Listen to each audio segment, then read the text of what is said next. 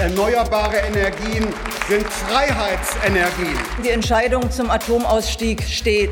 Sie haben Abwehrkämpfe geführt gegen jede einzelne Windkraftanlage. Machen wir uns frei von den fossilen Energien, erst aus Russland, dann insgesamt. So kämpfen wir für die Freiheit.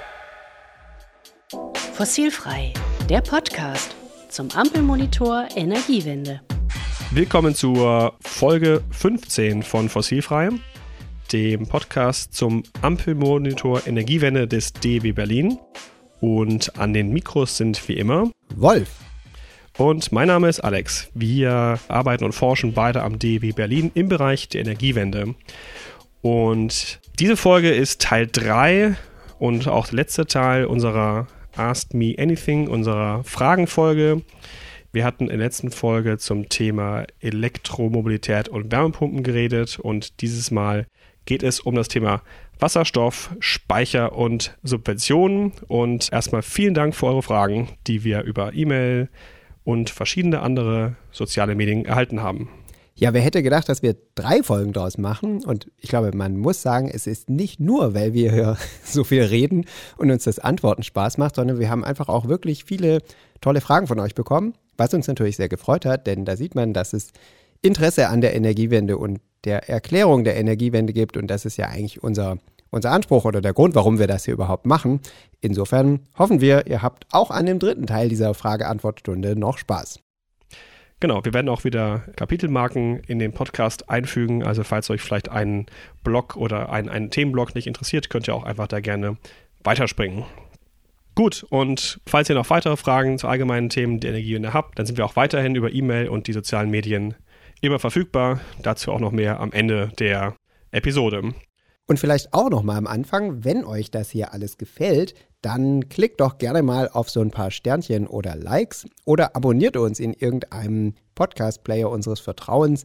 Das würde uns natürlich ganz besonders freuen. Nachdem wir in der letzten Folge über Elektromobilität und Wärmepumpen gesprochen haben, geht es jetzt über ein anderes, durchaus viel diskutiertes Thema, nämlich um das Thema Wasserstoff. Und da kam eine Frage über Blue Sky rein von dies das.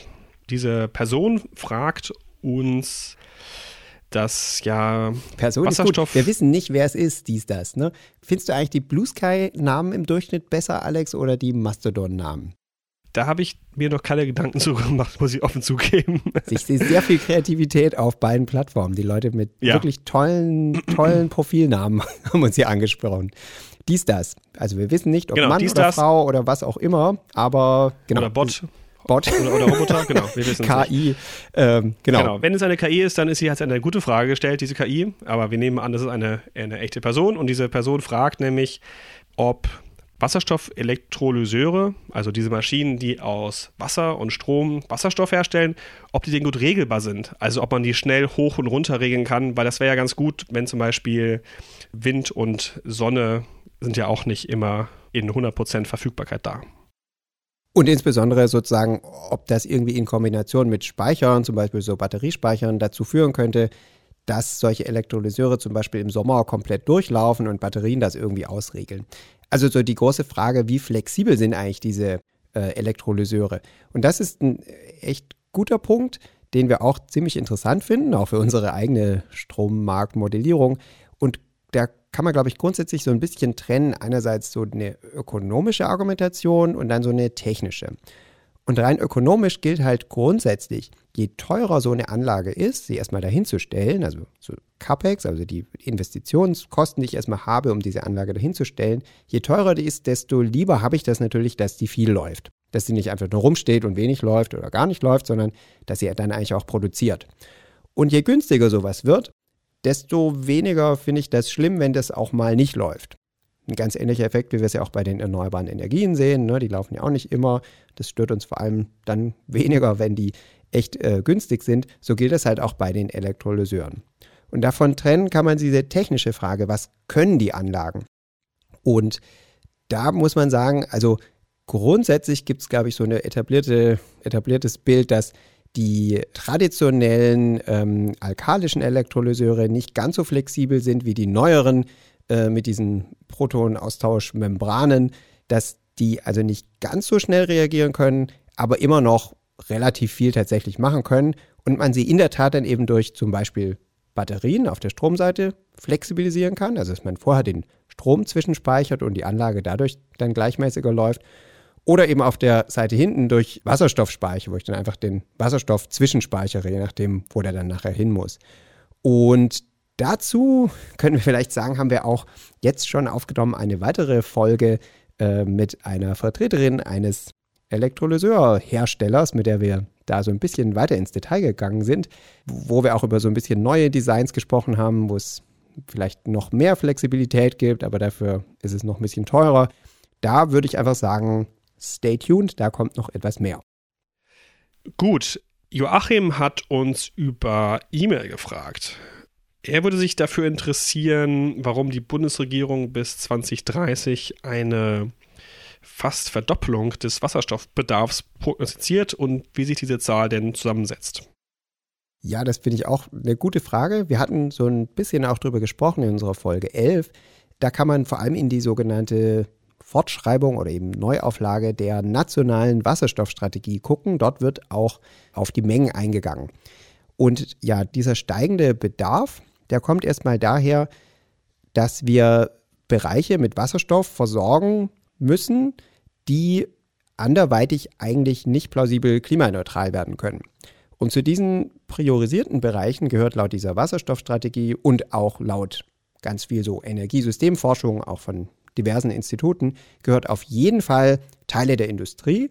Und das sind eben wesentliche Teile der vor allem energieintensiven Industrie. Dazu gehört vor allem die, die Stahlindustrie und auch Teile der chemischen Industrie, wo Wasserstoff sowohl ein Energieträger ist als auch so ein ja, Rohstoff oder ein Feedstock und auch Teile des Verkehrssektors, wo wir perspektivisch wohl auf Wasserstoff und seine Folgeprodukte nicht verzichten können. Verkehr heißt jetzt hier gar nicht so sehr unbedingt Straßenverkehr, sondern äh, Schiffsverkehr und der Flugverkehr, also synthetisches Kerosin basierend auf Wasserstoff und perspektivisch dann auch die ja, Rückverstromung, also Wasserstoff im Sinne eines Stromspeichers, dass wir wiederum Wasserstoff am Schluss verbrennen, um Strom zu erzeugen für die Perioden, in denen wir ganz besonders wenig erneuerbaren Strom haben. Stichwort Dunkelflaute.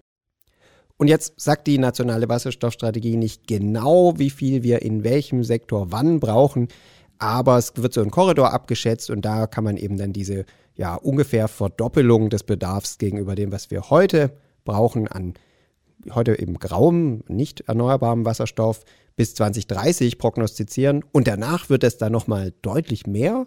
Die Bundesregierung hat sich da nicht festgelegt, aber um wirklich das Gesamtsystem oder die gesamte Volkswirtschaft klimaneutral zu machen, wird man dann nochmal deutlich mehr brauchen. In den, ja, sagen wir mal, progressivsten oder wasserstoffoptimistischsten Szenarien sind es dann viele, viele hundert Terawattstunden. Also dann nochmal deutlich mehr, als wir jetzt bis 2030 planen. Ja, vielleicht direkt anknüpfend daran haben wir dann eine E-Mail bekommen von Erik. Er hat nochmal zu Folge 11 nachgefragt. Da hatten wir über ja, die Infrastruktur zum Wasserstofftransport gesprochen und gesagt, dass es eben ganz wichtig ist, dass man Wasserstoffpipelines baut. Und er fragt jetzt, wäre dieser Transport denn nicht überflüssig, wenn die Wasserstoffverbraucher einfach dorthin gehen würden, wo es den besten Standort für die Wasserstoffgewinnung bei uns in Deutschland gibt? Alex, was sagst du dazu? Ja, also wenn man jetzt quasi ein Energie- und ein Wirtschaftssystem quasi von neu designen würde, also wie am Reißbrett, dann könnte man sagen, wahrscheinlich schon. Ne? Also dann würde man sagen, okay, wir produzieren Wasserstoff im äh, windreichen Norden, das ist am günstigsten und dann sollen sich halt die wasserstoffverbrauchenden Industrien, zum Beispiel, du hast sie gerade erwähnt, ähm, zum Beispiel Chemie und und Stahl eben darum ansiedeln. Warum nicht? Dann sparen wir uns viel Netzverluste und sparen uns auch Investitionen eben in die Infrastruktur, eben in, in die Netze. Aber wir haben halt eine bestehende Wirtschaftsinfrastruktur, eine bestehende Wirtschaftsstruktur. Und es ist halt so, dass viele der aktuellen Industrien im Süden sind. Und auch viele dieser Industrien werden wahrscheinlich Wasserstoff in Zukunft brauchen. Und die sind einfach dort und die kann man nicht so einfach umsiedeln. Das will man vielleicht nicht, das kostet sehr viel Geld. Ähm, dazu kommt auch noch, dass viele dieser Industrien so integriert sind. Das heißt, die sind so zusammen in so Art Clustern organisiert. Das heißt, man kann nicht nur ein Werk umziehen, das wäre vielleicht noch irgendwie möglich, aber dann hat man so eine ganze Reihe von integrierten Prozessen, wo ein Werk das andere mit weiteren Produkten versorgt. Also Umzug wäre sicherlich möglich, aber das wäre auch sehr teuer und von daher ist es aus einer Kostenperspektive gar nicht unbedingt klar, ob es nicht günstiger wäre, einfach eine Leitung hinzulegen und ob so ein Umzug irgendwie von einem riesigen Chemie- und äh, Cluster nach den Norden, ob das wirklich der bessere, der bessere Weg ist. Und man muss auch sagen, die Bundesregierung hat sich da ziemlich klar festgelegt in ihrer nationalen Wasserstoffstrategie. Da steht ganz explizit drin, dass die Elektrolyse systemdienlich sein soll, insbesondere auch was den Standort angeht. Und explizit wird da gesagt Norddeutschland. Und wenn das so ist, die Elektrolyse soll in Norddeutschland aufgebaut werden und die großen Nachfrager können einfach nicht plausibel kurzfristig nach Norddeutschland umziehen, vielleicht auch langfristig nicht, dann brauchen wir halt die Pipelines. Und am Ende brauchen ja. wir sie auch, wenn wir den Wasserstoff eben nicht nur in Deutschland erzeugen, sondern ihn auch importieren. Da muss man auch sagen, sind sich die meisten Leute einig und es steht auch ganz klar in dieser nationalen Wasserstoffstrategie, dass nicht nur kurz, sondern auch langfristig vermutlich der Großteil unseres Wasserstoffs tatsächlich importiert wird. Wobei natürlich, wenn natürlich die hm, Schiffe an der See anlanden natürlich und die Verbraucher dort wären, dann wäre natürlich auch der Pipeline-Bedarf kleiner, als wenn die im Süden liegen. Aber das mal. Wobei das wir da auch über Wasserstoffimport zum Beispiel aus Spanien per Pipeline denken. Das stimmt. Die, das stimmt. Der kommt dann direkt nach Süddeutschland, aber nur, wenn wir die genau, Pipeline haben. Also nicht nur, nicht nur Schiff, sondern auch Pipeline-Importe. Wunderbar. Erik hat auch eine weitere Frage gestellt zum Thema Pipeline. Und zwar weist er darauf hin, oder sagt er, dass ein wesentliches Problem sei, dass beim Transport von Wasserstoff nämlich auch einiges sich verflüchtigen würde, da Wasserstoff sehr flüchtig sei. Und das Problem sei heute schon beim Erdgas sehr groß und würde beim Wasserstoff noch viel größer sein, weil er noch viel flüchtiger sei als das Erdgas. Also das Problem der Netzverluste, kann man sagen, würde sich beim Thema Wasserstoff noch größer gestalten, als es schon beim Thema Erdgas ist. Wolf, was sagst du dazu? Ja, interessante Frage oder vielleicht auch Take muss man sagen, bisher gibt es noch nicht sehr viel großtechnische Erfahrung mit Wasserstoffpipelines. Es gibt einfach noch kaum welche. Insofern gibt es weniger Erfahrungswerte als beim Erdgas. Ich würde mich aber schon mal ein bisschen aus dem Fenster lehnen und sagen, ich glaube, es ist kein so großes Problem. Wenn wir aufs Erdgas gucken, da gibt es ziemlich viel Literatur dazu, wie dicht diese Leitungen sind. Meistens sind es gar nicht die Leitungen, sondern irgendwelche Ventile oder Kompressoren oder irgendwelche ja, Übergabestationen. Das ist wohl in verschiedenen Ländern sehr unterschiedlich, aber es gibt so ein paar Prozent Leakage oder Verlust, was natürlich grundsätzlich erstmal nicht so schön ist, was aber beim Erdgas vor allem doof ist, weil das eben sehr klimawirksam ist. Also Methan will man einfach nicht in der Atmosphäre haben. Und beim Wasserstoff, ähm, wenn man das jetzt übertragen würde, würde ich denken, erstmal sollte man, sollten alle ein, ein, Interesse daran haben, diese Verluste zu minimieren, weil Wasserstoff eben sehr viel teurer ist als Methan. Also das Gut, das man transportiert, ist sehr teuer und wertvoll. Da müssten alle ein Interesse daran haben, dass wir ziemlich wenig davon verlieren, dass möglichst alles oder das meiste tatsächlich auch ankommt, was wir in die Leitung reingeben. Gleichzeitig ist dieser Klimawirksamkeitsaspekt nicht so relevant wie beim Methan. Also Wasserstoff hat auch eine gewisse Treibhausgaswirkung, aber eben ist weniger relevant als Methan. Deswegen würde ich denken, dieses Thema Wasserstoffschlupf jetzt gerade in den Pipelines ist, glaube ich, kein Showstopper. Genau, wir hatten noch eine weitere Frage zum Thema Wasserstoff. Und zwar fragt Katzepötsch auf Mastodon. Katzepötsch, wir sprachen über die Mastodon-Namen, ne? Ja, genau. Kann jetzt jeder seine eigene Meinung bilden, welche Namen denn kreativer sind. Also Katzepötsch ähm, ist schon also, ziemlich oben auf der Liste. Katzefürtsch fragt, Wasserstoffproduktion und Lagerung scheint ja einige Probleme zu haben. Daher verwundert mich der Zustand trotz Anstößen nicht mal. Also genau die Frage oder der Punkt war, ähm, ist ja eigentlich gar nicht so verwunderlich, dass wir so wenig Erfolge sehen beim Wasserstoff, wenn man sieht, wie schwierig das alles ist, sowohl das Zeug herzustellen mit Elektrolyse, als es auch zu speichern und es dann zu transportieren. Und die Frage ist dann sozusagen, ist es dann nicht klar, dass es so wenig, ähm, dass so wenig passiert?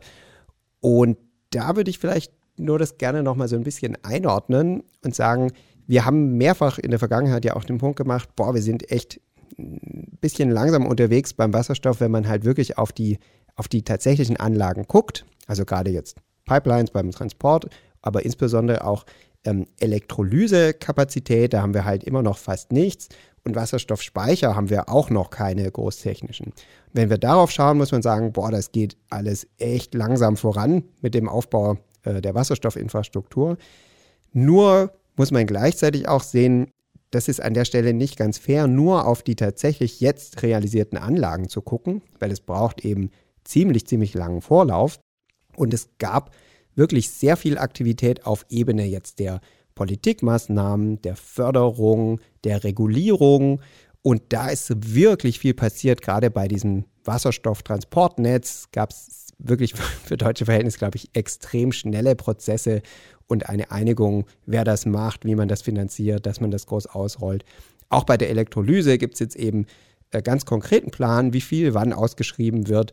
Ähm, jetzt gehen wir auch in Richtung Wasserstoffspeicher. Also ich würde sagen, auf Politikebene ist echt schon viel angestoßen beim Wasserstoff, was sich halt Stand heute noch nicht in tatsächlichen Anlagenzahlen widerspiegeln kann. Heißt aber nicht, dass die Regierung hier nichts tut in dem Bereich. Und wer auch nochmal eine grafische Übersicht haben will zum Thema Elektrolyseure, der kann auch nochmal auf unserem Ampelmonitor vorbeischauen. Dort haben wir nämlich äh, so eine Abbildung, in der man sieht, wo wir aktuell stehen, bei sehr wenig und wie viele geplante Anlagen es denn bis 2030 in Deutschland gibt. Und mal schauen, was sich davon äh, dann auch realisiert wird. Genau, ähm, unser vorletzter Block dreht sich um Speicher und der wurde vor allem von Dirk bespielt, dieser Blog, weil der hat uns nämlich einige Fragen zum Thema Speicher geschickt über E-Mail. Vielen Dank, Dirk.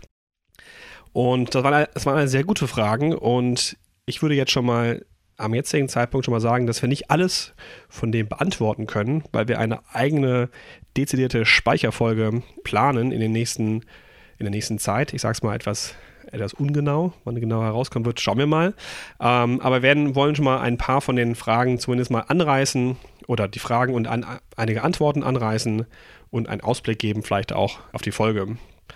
Und er fragt zum Beispiel, wie viel Batteriespeicher brauchen wir für eine 100% Versorgung durch Erneuerbare und wie ist der aktuelle Stand? Welche Szenarien gibt es denn da so? Ja, Batteriespeicher sind ja das, was man so Kurzfristspeicher nennt, also die eben für nicht sehr viel Energie speichern können, im Verhältnis dazu, wie viel Energie da rein und raus geht. Und da kann man nicht jetzt per se sagen, wir brauchen bis da und dahin so und so viel.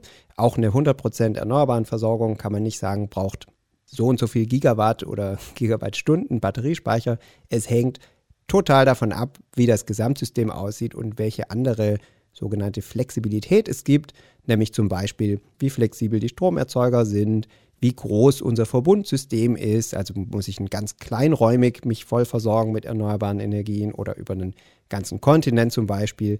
Auch sozusagen, was machen andere Arten von Energiespeichern, wie zum Beispiel Wärmespeicher oder eben Wasserstoffspeicher. Also sprich, man kann da keine Zahl nennen, aber man kann sich denken in einem künftigen System mit erneuerbaren, fluktuierenden erneuerbaren Energien, die auch mal gar nicht da sein können, da muss zu jedem Zeitpunkt auf jeden Fall sozusagen die Nachfrage gedeckt werden, die Spitzenlast. Und vielleicht so zur Orientierung, heute sind das so gut 80 Gigawatt in Deutschland. Die müssten Stand heute schlimmstenfalls eben per Speichern abgedeckt werden, wenn wir nichts anderes mehr haben. Und das könnten dann, insbesondere eben solche Batteriespeicher, könnten da einen guten Beitrag leisten. Aber nicht nur Batteriespeicher, sondern auch Langfristspeicher. Dazu hat Dirk auch eine Frage gestellt, wie viel Langfristspeicher wir denn brauchen, um zum Beispiel die oft beschworene Dunkelflaute zu überbrücken. Und zum Beispiel könnten die Langfristspeicher ja auch ein Teil sein. Also nicht nur Batteriespeicher müssten vielleicht diese kurzfristigen Last abfangen. Ja, und Langfristspeicher sind halt gerade nach allem, was wir wissen, werden das vermutlich eben wasserstoffbasierte Speicher sein. Also zum Beispiel so eine große Wasserstoffkaverne, wo dann eine Wasserstoffturbine daneben liegt, eine Gasturbine, wo man den Wasserstoff dann verbrennt und wieder Strom erzeugt.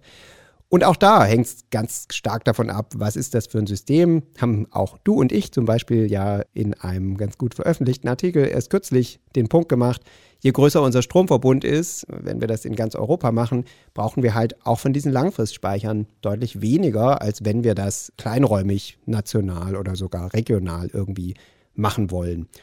Und da kann man auch so eine Größenordnung sich mal angucken. Im Moment brauchen wir jede Woche in Deutschland ungefähr 10 Terawattstunden Strom.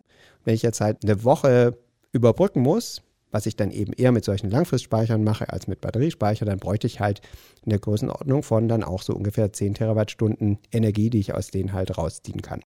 Wobei in Zukunft natürlich der Stromverbrauch noch wächst, ne? Und eine Woche reicht vielleicht sagen, auch genau. nicht. Genau, das ähm, ist ein weites und interessantes Feld. Äh, Thema Dunkelflauten, wie lang sind sie und wie oft? Da machen wir auch einiges dazu. Ich denke, da können wir dann auch in künftigen Folgen ganz gut drüber sprechen. Genau, und auch die Frage, wie dann auch flexibel andere Verbraucher sind, ob die dann in der Dunkelflaute vielleicht auch sich abschalten können. Gut, Dirk hatte auch noch einige andere sehr interessante Fragen, wie zum Beispiel, ähm, wie es denn um die Pumpspeicherkraftwerke in Deutschland steht und ob man da noch weitere bauen könnte. Was es zum Beispiel auch noch mit anderen äh, Speichertechnologien auf sich hat. Ähm, es gibt so Ideen mit so Betonblöcke hoch und runter zu heben. Generell, welche andere Speicher- und Batterietypen es gibt und was da so für Vor- und Nachteile gibt. Ähm, und dann auch noch zum Thema so, wie schnell man eigentlich Speicher, konkret hier Batteriespeicher ausbauen kann. Also die Frage, was für Speichertypen gibt es, wie schnell kann man sie ausbauen und äh, auch noch, ab wann wir sie eigentlich brauchen. Das sind alles, glaube ich, wirklich spannende Fragen, die äh, aber jede für sich wahrscheinlich mindestens eine, wenn nicht sogar mehrere Folgen an Antworten äh, bereithält. Von ja. daher, glaube ich, machen wir hier den Punkt beim Thema Speicher und haben, glaube ich, mit den Antworten von dir, Wolf, so schon so ein bisschen so einen, vielleicht so einen kleinen äh, Sneak Peek äh, ähm, gegeben für, ja. für die kommende, nicht die nächste, aber eine der kommenden Folgen zum Thema Speicher. Ja, der, man muss sagen, der äh, Dirk rennt hier bei uns natürlich offene Türen ein, weil wir auch in unserem Forschungsbereich schon seit Jahren dazu forschen. Deswegen kommt da einiges. Vielleicht, weil du sagst Sneak Peek, ich kann vielleicht so viel sagen, an Speichertechnologien und Ideen und Konzepten herrscht wirklich kein Mangel. Der Punkt ist eher, im Moment brauchen wir einfach noch nicht so viel davon. Deswegen haben wir im Moment noch nicht so viel Stromspeicher. Und es geht eher darum, kriegt man den Hochlauf sozusagen hin, dass wir bald genug damit anfangen, dass wir die Speicher haben, die wir dann brauchen, wenn wir bei Vollversorgung erneuerbarer sind. Und genau, dazu an anderer Stelle mehr. Speicher bleiben spannend. Und noch einen wichtigen Punkt vielleicht. Fossilfrei ist ja der Podcast zum Ampelmonitor Energiewende. Und es geht ja hier auch immer darum, zu schauen, was sich die aktuelle Regierung vorgenommen hat und wie es so dabei steht, um die Erreichung dieser Ziele.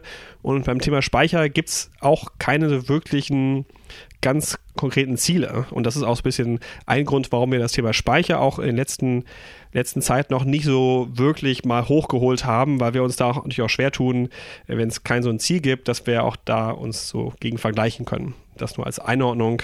Was aber nicht heißt, dass das Thema natürlich nicht relevant ist und deswegen wollen wir das Thema trotz vielleicht fehlender politischer Ziele auf jeden Fall bald mal etwas ausführlicher besprechen, wie von Wolf gerade schon angekündigt. Ja, da machst du einen super Punkt. Wir haben halt auch deswegen keine so ganz konkreten quantitativen politischen Speicherziele, weil es eben gerade so unklar ist, wie viel wir brauchen. Es hängt von so viel ab. Bei Wind- und Solarstromerzeugung kann ich mir relativ klar ausrechnen, wie viel Gigawatt brauche ich, damit ich diese und jene Energiemenge halt erzeugen kann und weil ich die halt brauche in Zukunft. Bei den Speichern ist das einfach nicht klar. Deswegen ein bisschen andere Gemengelage. Aber kommen wir vielleicht von so was, von, ich würde sagen, einem eher mittel- oder längerfristigen Thema, nämlich Speicher, vielleicht so was, was jetzt gerade ganz kurzfristig interessant ist oder im Fokus ist, nämlich das Thema Subventionen. Da hat uns eine Anfrage erreicht von Troyf, Troy F. über Mastodon, hat darauf hingewiesen, im Koalitionsvertrag ist ja der Abbau umweltschädlicher Subventionen enthalten und es gibt viele Diskussionen dazu, aber passiert ist gefühlt nichts. Also ein Teil sozusagen der Energiewendepolitik, äh, lass mal umweltschädliche Subventionen gerade für fossile Energien streichen. Warum sehen wir da nichts? Troy F. würde sich über Aufklärung freuen. Alex. Troy F. hat die Frage vor Weihnachten uns geschickt und die war dann sehr aktuell äh, durch jetzt die Diskussion, die wir in den letzten Wochen sehen, um vor allem die Agrardieseldiskussion. Im Koalitionsvertrag heißt es tatsächlich, wir wollen zusätzliche Haushaltsräume dadurch gewinnen, dass wir im Haushalt überflüssige, unwirksame und umwelt- und klimaschädliche Subventionen und Ausgaben abbauen. Also, wie schon gesagt, sehr aktuell. Und es gibt da auch verschiedene Zahlen zu diesen Subventionen, die eben klimaschädlich sein oder umweltschädlich sein sollen. Zum Beispiel das Umweltbundesamt hat für 2018 65 Milliarden Euro die beziffert. Genau, das Und war so eine da- große Studie ne, aus dem Jahr 2018, wo mal alles Mögliche zusammengezählt wurde und da kam das Umweltbundesamt auf diese wirklich sehr große Summe von 65 Milliarden Euro jährlich. Genau, und, ähm, und auch die, äh, das FÖS, das äh, Forum Ökologisch-Soziale Marktwirtschaft, äh, beziffert auch 25 Milliarden Euro abbaubare Subventionen für dieses Jahr, 2014. Nicht alles auf Bundesebene, manches bräuchte davon auch Änderung der EU-Regeln. Also es sind schon einige, einige Summen, über die wir reden. Es sind nicht nur Peanuts, ein paar Millionen, ich sag's mal so. Aber ähm, das Problem ist, es sind doch sehr, sehr viele Einzelposten, noch sehr viele indirekte, indirekte Subventionen. Äh, Wolf, du hattest wieder vorher gesagt, dass du so da einige Probleme siehst, das so einfach zu beziffern. Ne? Genau, und ich glaube, dass diese FÖS-Studie, die eben gerade geguckt haben, was können wir kurzfristig machen, die ist, glaube ich, ganz interessant. Können wir gerne auch in die Shownotes packen, ähm, weil das ja auch eine Riesensumme, ne? Die von dir gerade genannten 25 Milliarden, die man in diesem Jahr theoretisch eigentlich abbauen können sollte oder kurzfristig abbauen können sollte, ist ja ein Riesenbatzen Geld, der sich aber über ganz, ganz viele solche Einzelposten verteilt. Und wo muss man ganz klar sagen, das ist nicht so, dass da jemand explizit irgendwelchen fossilen Energien Geld gibt, sondern das sind oft indirekte Erleichterungen von zum Beispiel bestimmten Steuern, die dazu führen, dass zum Beispiel mehr Auto gefahren wird, was dann indirekt sozusagen mehr äh, fossilen Kraftstoffverbrauch verursacht. Und das, ich meine, das im Moment wahrscheinlich, also gerade heute, wo wir aufnehmen, heute ist der 11. Januar, äh, stehen die Traktoren auf vielen Straßen und Autobahnauffahrten, weil die Landwirte protestieren. Ein Beispiel, das eben auch von den FÖS-Kolleginnen genannt wird, ist Agrardiesel und Kfz-Steuer für Zugmaschinen. In beiden Fällen gibt es Steuervergünstigungen. Beim Agrardiesel sind das so etwas über 20 Cent pro Liter, die eben für den Einsatz zum Beispiel in Treckern eben äh, in dem Sinne subventioniert sind, als dass einfach diese Steuer vergünstigt nur bezahlt werden muss. Oder Kfz-Steuern für landwirtschaftliche Zugmaschinen zum Beispiel äh, müssen halt nicht bezahlt werden. Das sind beides so Posten von, die First-Kolleginnen haben es beziffert auf 440 und 485 Millionen, also etwas unter einer Milliarde, ist im Vergleich zu dieser Gesamtsumme, die da berechnet wurde, eigentlich echt relativ wenig Geld. Und trotzdem sieht man ja, was es für extreme, massive Proteste gibt, die gerade von diesem Punkt angestoßen wurden.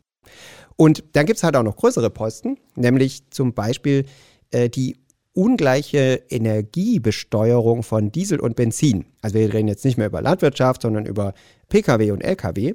Und da ist so, wenn man den Energiesteuersatz runterbricht auf das verursachte CO2 durch die Nutzung von diesen Kraftstoffen Diesel und Benzin, dann ist das ungleich. Und das ist so aus Klimaschutzsicht ja eigentlich nicht so nachvollziehbar. Also implizit wird dadurch der Diesel praktisch gegenüber dem Benziner besser gestellt. Wenn man es jetzt so rechnet, dass der Diesel so besteuert werden müsste, dass in Bezug auf die verursachten Emissionen der gleiche Preis oder die gleiche Besteuerung rauskommt wie beim Benzin, müsste man das halt den Energiesteuersatz beim Diesel deutlich anheben. Wenn man das macht, dann kann man eben berechnen, dass dadurch Subventionen im Moment praktisch implizit gewährt werden von fast 6 Milliarden im Bereich der Lkw und fast 3 Milliarden für Pkw. Ist aber ein gutes Beispiel dafür, dass da halt nicht direkt irgendwie Geld fließt, sondern man kann sich so eine Vergünstigung oder Besserstellung sozusagen ausrechnen. Man könnte aber auch sagen, ja, okay, wieso soll ich den Diesel gleichstellen wie Benzin? Ich könnte ja auch Benzin billiger machen und es dadurch gleichstellen wie den Diesel. Dann hätte ich sozusagen auch keine Subvention mehr, hätte aber insgesamt noch weniger Steuereinnahmen.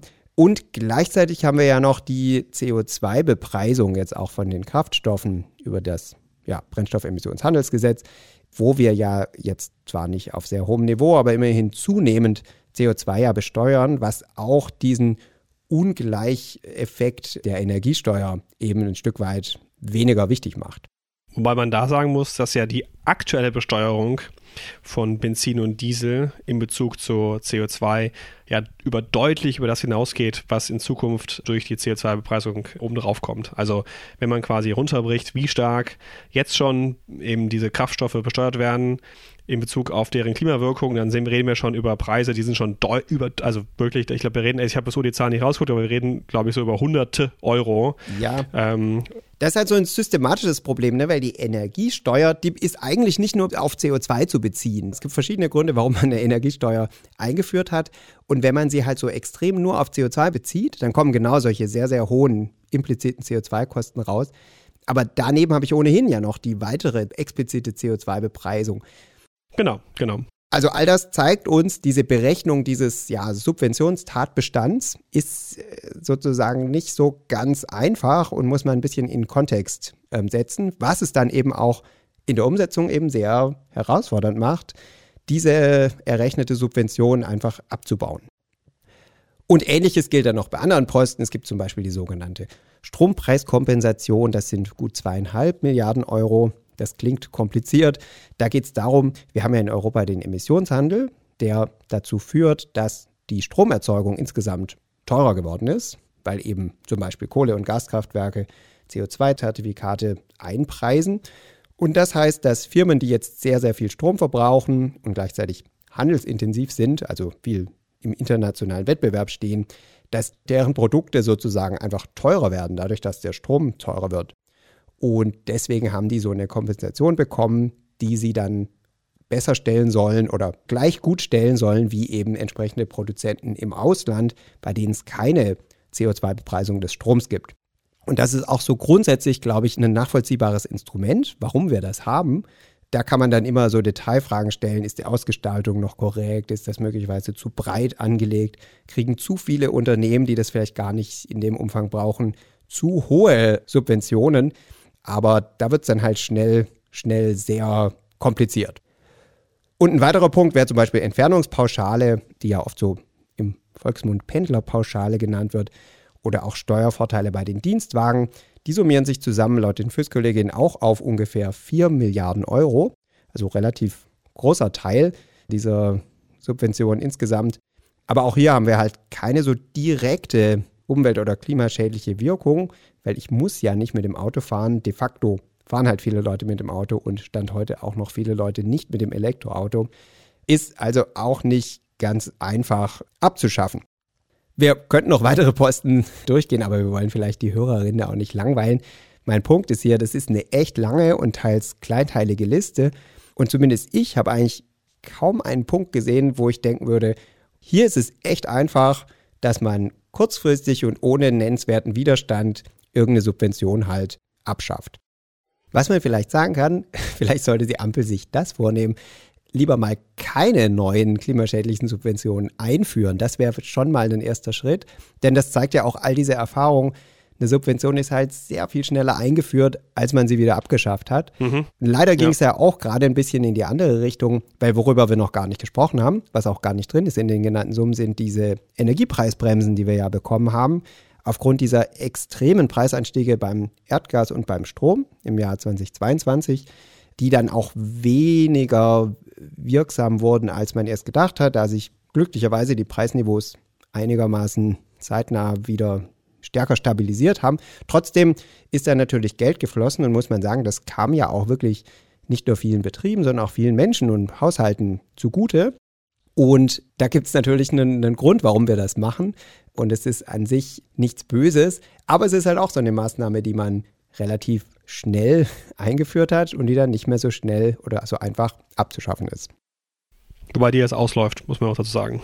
Also die Energiepreisbremsen laufen ja jetzt, glaube ich, oder sind schon ausgelaufen. Da haben wir halt äh, Glück, dass die Energiepreise sich wieder ja. normalisiert haben. Also sprich, am Ende unserer langen Frage-Antwort-Trilogie haben wir hier ein Feld, wo wir keine so ganz klaren Antworten geben können, das einfach ziemlich komplex und untief ist. Vielleicht ist das auch der Grund, warum wir keinen guten Indikator zum Subventionsabbau auf dem Ampelmonitor bisher haben. Vielleicht können wir darüber mal nochmal nachdenken. Ja, das sollten wir machen. Gut, falls ihr noch weitere Fragen haben solltet, die jetzt noch nicht beantwortet wurden in dieser oder den letzten beiden Folgen, dann könnt ihr uns natürlich weiterhin gerne diese schicken und zwar über fossilfrei.diw.de. Das ist unsere E-Mail-Adresse oder ihr erreicht uns auf den sozialen Netzwerken eurer Wahl. Da ist das DIW vertreten. Die Kollegen geben die Fragen auch gerne an uns weiter oder ihr pingt uns direkt an auf Mastodon und Blue Sky. Da sind Wolf und ich vertreten. Genau, also Fragen, aber auch gerne Lob, Kritik, Anregung, immer gerne. Alex findet ihr, glaube ich, auf beiden Plattformen unter @arot, mich unter @wpschill. Und wie gesagt, wenn es euch gefallen hat, abonniert uns doch gerne, darüber freuen wir uns oder gebt uns ein paar Likes. Wunderbar, vielen Dank. Und bis zum nächsten Mal. Tschüss. Tschüss.